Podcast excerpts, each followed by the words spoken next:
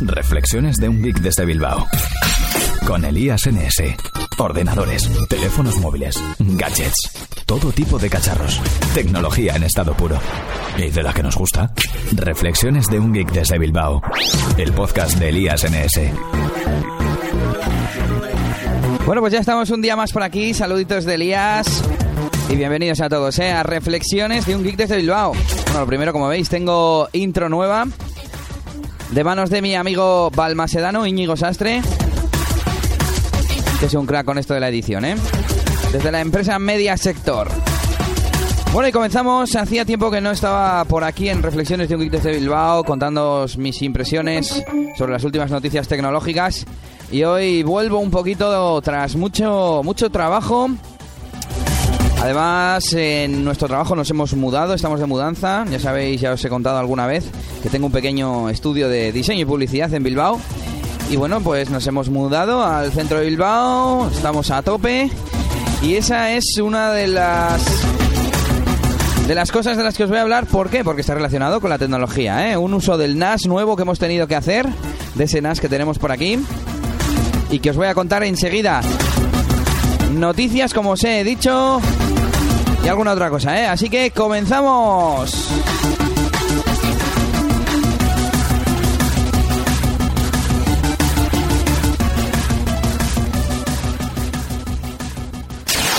¿Estás sintonizando? Bueno, bajándote un MP3, ¿no? O como narices se dice en un podcast. El caso es que estás escuchando Reflexiones de un geek desde Bilbao. Elías NS. Bueno, pues como siempre voy a intentar ir en orden y lo primero son las noticias. Bueno, pues la primera noticia es que SwiftKey ha lanzado una actualización de su teclado, el teclado SwiftKey, conocido por su gran capacidad de predicción al, al pulsar el teclado.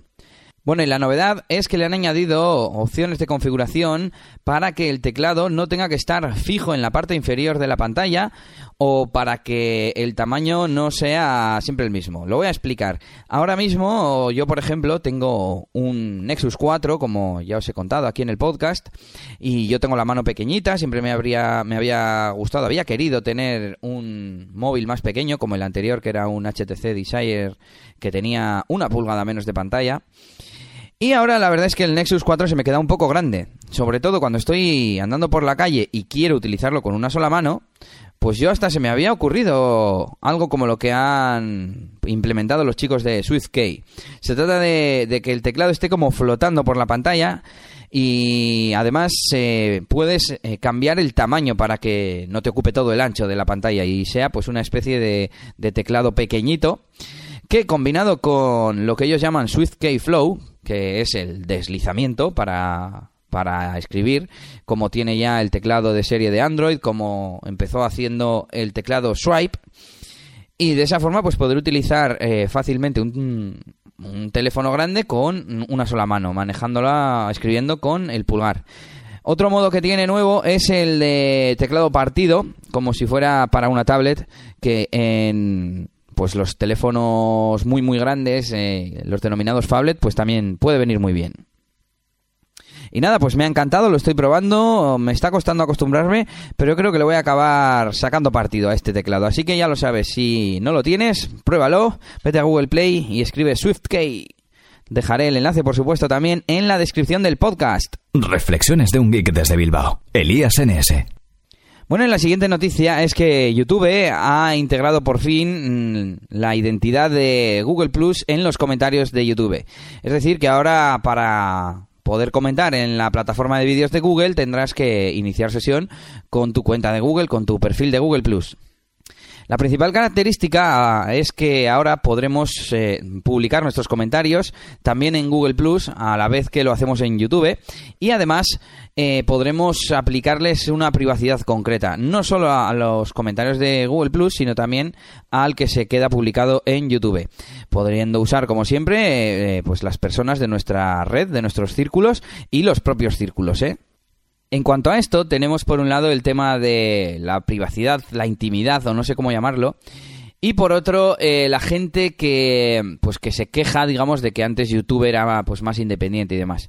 Bueno, hay que asumir que YouTube es propiedad de Google y por tanto es normal que quieran integrar sus servicios y, que al igual que cuando estás en cualquier punto de Facebook necesitas estar logueado para comentar, para votar y para hacer cualquier acción, pues es normal que en un servicio de Google pues eh, sea de igual forma pues necesario estar logueado con tu cuenta. Es difícil un poco hacerse la idea, pues porque como decía, eh, YouTube fue en un tiempo independiente de Google, pero vendieron la empresa y pues es lo que tiene. Por otro lado está el tema de la identidad. Si no recuerdo mal, cuando se activó esta integración, ya no los comentarios, sino que las cuentas de YouTube estén asociadas a tu perfil de Google Plus, a tus páginas, eh, creo que te dan la opción de, pues de, de asociar tu cuenta de YouTube con tu perfil o de crear una página para esa cuenta de YouTube.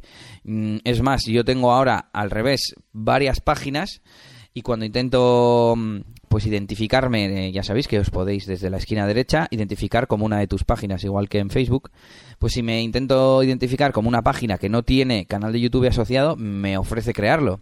Entonces, bueno, creo que no hay para tanta tanta alarma. Y, y, yo, a mí me parece una buena funcionalidad. Primero porque aumentas la difusión. Segundo porque ganas en privacidad si lo necesitas.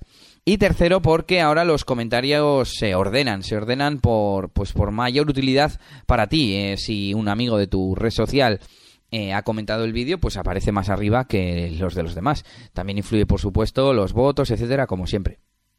Bueno, y por último, una utilidad, aplicación que, que leía ayer, que sirve para realizar conexiones remotas al estilo VNC con nuestros amigos de Facebook. En la práctica es muy sencillo de utilizar, os puede servir para, para ayudar a algún familiar, algún amigo que no tenga pues mucha idea de tecnología, de informática. Y funciona de la siguiente manera, tú accedes a la aplicación en Facebook y le indicas, después de darle los permisos adecuados, le indicas eh, con qué amigo, a qué amigo quieres controlar el ordenador o permitirle que te lo controle. Entonces, eh, al amigo le llega una invitación tú te puedes, te ofrece descargarte pues un pequeño ejecutable y a tu amigo, si acepta la invitación, pues también le permite abrir un pequeño ejecutable. Ese, automáticamente están ya preconfigurados para eh, pues conectarse entre sí mutuamente. Y al terminar la conexión eh, los ejecutables se borran automáticamente. Así que eh, me pareció un tema muy cómodo y creo que puede ser muy útil. El nombre de esto es Desktop y como siempre os dejaré, os dejaré en la descripción del episodio el enlace para, para que lo probéis. Reflexiones de un geek desde Bilbao. Elías NS. Y como os comentaba antes, uno de los temas que tengo para hablaros hoy es sobre el NAS. He hablado bastante sobre el NAS de vez en cuando en algún otro capítulo y una cosa más que he conseguido hacer con él. Por fin he necesitado hacerlo, tenía ganas de probarlo y, no me ha quedado otro remedio que hacerlo. Y se trata de eh, conectar a una unidad de red y que esa red, eh, esa unidad esté en tu NAS, sea tu NAS y esté en Internet, no esté en tu propia red local, sino que te conectes ahí a través de Internet. Lo he hecho, a, bueno, yo tengo un NAS de Synology, el DS212J, que tiene mucha gente. Y ellos mismos, los fabricantes, Synology, te recomienda hacerlo mediante una aplicación, eh, siempre que estés en Windows, mediante la aplicación NetDrive. Es muy sencilla, es gratuita, te la descargas de la página web, le indicas eh, la IP o, la, digamos el dominio de tu NAS, de, configuras los parámetros de usuario y contraseña y enseguida puedes conectarte y montarlo como una unidad más de tu equipo y estás viendo pues remotamente todos tus ficheros, puedes acceder a ellos como si fuese un disco duro local. Yo tuve que abrir los puertos del cortafuegos del NAS y también tuve que redirigir mm, uno de los puertos en mi router. Pero bueno, si haces esas dos cositas correctamente, pues es muy fácil de configurar y nada, pues espero que si tienes un NAS de Synology, pues te sirva de algo este, este pequeño mini tutorial. ¿Estás sintonizando? Bueno, bajándote un MP3, ¿no? O como narices se dice en un podcast. El caso es que estás escuchando Reflexiones de un Geek desde Bilbao. Elías NS. Bueno, y hace unos pocos días escuchaba yo el podcast de Andy Lucas, podcast sin nombre de Andy Lucas, mm, ya sabéis que me gusta mucho, es un podcast sobre tecnología, pero pues tiene mucho toque de humor, eh, se tira muchas pollitas. Y hablaban del Galaxy Round. Yo di mi opinión hace poco en el podcast y ellos me, hicieron ver, yo decía en el podcast que yo grabé, que no le veía ninguna utilidad a esto de, de la pantalla curvada. Y ellos comentaban que puede servir para lo siguiente. Por un lado, para que se adapte a la mano. Y por otro, para que se adapte a la pierna cuando está en el bolsillo, ya que la pantalla es de 5,7 pulgadas, lo cual es un tamaño bastante considerable y hace que la anchura del terminal pues también sea bastante grande. Sobre lo primero, eh, creo que para que se adapte a la mano, no hace falta que la pantalla sea curvada, con que la trasera, la parte trasera sea curvada como en el Motorola Moto X, pues ya es suficiente, ¿no? Para lo de la pierna no tengo ningún argumento. Eh, de hecho, a mí mi Nexus 4 me resulta un pelín, tampoco demasiado, pero un pelín incómodo cuando lo llevo en el bolsillo. Y, bueno, ¿qué más? Pues incluso para la, parte primera, la de que se adapte a la mano, yo, mi terminal es plano por detrás y no lo siento incómodo por porque sea plano. No sé si, si influye, si luego se agarra mejor haciendo que sea curvado y que se pegue más a tu mano, que toque más superficie, no lo sé, no lo sé. Yo creo que con que mm, hicieran un poco rugosa la, la, parte trasera como, como era mi viejo HTC Desire, eh, sería suficiente. Y esto me hace acordarme de aquel episodio que grabé diciendo que cuando narices van a sacar los fabricantes un móvil al que no le haga falta funda, que se caiga y no se rompa. En fin, continuamos. Reflexiones de un geek desde Bilbao, Elías NS. Bueno, y nos vamos con la chicha de este podcast de hoy, que es lo que he titulado Dispositivos del futuro. En varios podcasts que he escuchado, eh, pues han hablado de cómo creen que van a ser los dispositivos del futuro. Bien, os voy a dar mi opinión basada en cuatro puntos. el primero es la fragmentación. Fragmentación, pero de la buena, ¿eh? Eh, ¿A qué me refiero con esto? Pues a que tendremos muchos dispositivos específicos eh, que serán especiales, especialistas, mejor dicho, en hacer una función concreta o varias funciones. Y ya no tendremos tanto a la integración de tener todo en un mismo aparato. Por ejemplo, mm, tener pantallas, teclados, altavoces y que todo esté interconectado. Yo esto lo estoy viviendo ya con, por ejemplo, mi smartwatch, mi monitor de actividad Fitbit One con otros gadgets que, están saliendo al mercado, como los objetivos eh, inalámbricos de Sony y otros ejemplos que, os podría dar. Por ejemplo, yo controlo mi Smart TV con el smartphone. Y bueno, pues creo que, es un poco hacia lo que tendemos, ¿eh? A tener pequeños dispositivos especialistas en algo y que se interconectan con el resto de, de, nuestros gadgets que tenemos en casa o incluso que llevamos con nosotros, como puede ser el smartwatch. Por otro lado, la conectividad. Conectividad ya lo he mencionado en el punto anterior y eso es lo importante. Eh, ya no solamente que tengamos fragmentación y que cada dispositivo sea específico para una función, sino que utilizaremos mucho las conectividades NFC, Bluetooth Low Energy, recién estrenada hace poco en muchos dispositivos, Wi-Fi Direct también. Con NFC se pueden hacer cosas como pagos y cosas así, pero es que también podemos hacer que nuestros dispositivos se hablen entre sí. Por ejemplo, el Samsung Galaxy Gear se sincroniza con el teléfono, se empareja con el teléfono mediante NFC y en cuanto lo acercas, ¡boom! Se abre la Play Store con eh, la aplicación para gestionar el, reloj. ¿O esto era con la de Sony? Bueno, en cualquier caso, eh, más dispositivos que funcionan con Bluetooth Low Energy, como puede ser los eh, dispositivos de monitorización de actividad como Fitbit y compañía Wi-Fi Direct, eh, tercer ejemplo, pues por ejemplo para emitir imagen desde nuestro smartphone a nuestra Smart TV. Y así, pues seguro que se irán incluso naciendo nuevas tecnologías que permitirán que esos dispositivos especiales, especialistas en una función, se interconecten entre sí. Por supuesto, esto vendrá ligado del tercer punto al que quiero hacer alusión, que no sé si es la palabra adecuada, pero creo que es ubicuidad. Y es decir, que da igual dónde estemos o en qué dispositivo estemos, que siempre tendremos nuestros datos disponibles. Por ejemplo, yo me he instalado recientemente Windows 8 y a lo que al principio me parecía un fastidio, que es el tener que introducir mi cuenta de Microsoft, Sé que se pueden hacer cuentas locales, pero decidí probarlo. Y está muy bien porque si te logueas en otro ordenador, digamos eh, un portátil, porque el que yo tengo sobre mesa, con tu cuenta se sincroniza la configuración al estilo Chrome OS. Bueno, pues eh, cosas así creo que también van a ser el futuro.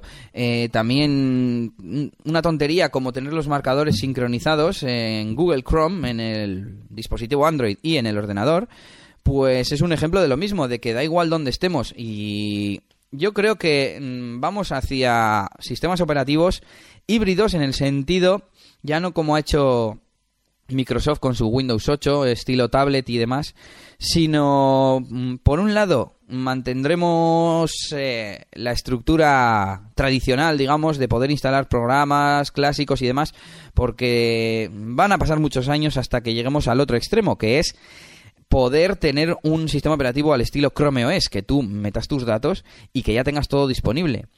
Para eso necesitamos que haya internet en todos los sitios, rápido, barato, o incluso gratis si, si estamos en la calle. Necesitamos que la gente se acostumbre a utilizar los servicios en la nube. Y bueno, creo que para eso va a pasar un tiempo y por eso la solución es eh, hacer sistemas operativos híbridos. Y esto que ha hecho Microsoft me parece un primer intento, bueno, digamos, eh, notable.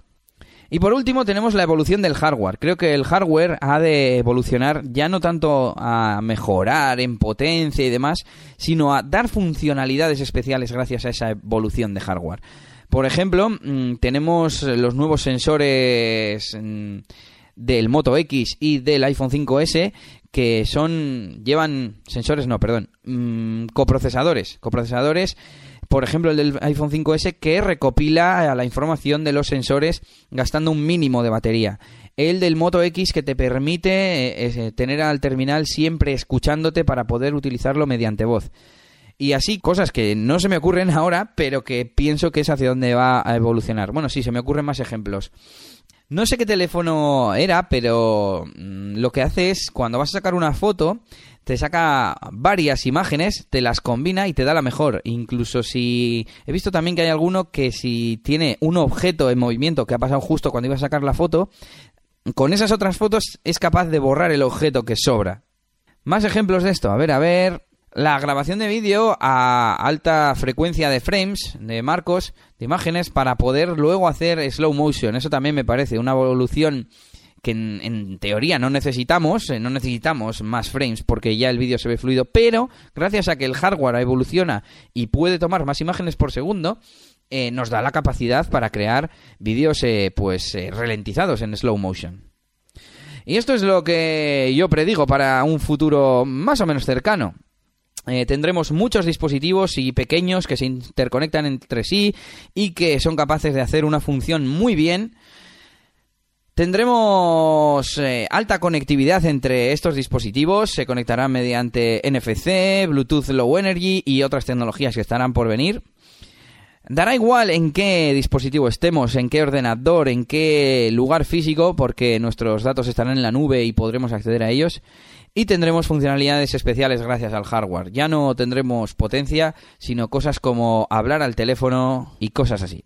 Bueno, y con esto termino el bloque sobre los dispositivos del futuro y cómo creo que van a ser. Y vamos a poner otro jingle. ¿Estás sintonizando? Bueno, bajándote un MP3, ¿no? O como narices se dice en un podcast. El caso es que estás escuchando Reflexiones de un geek desde Bilbao. Elías NS.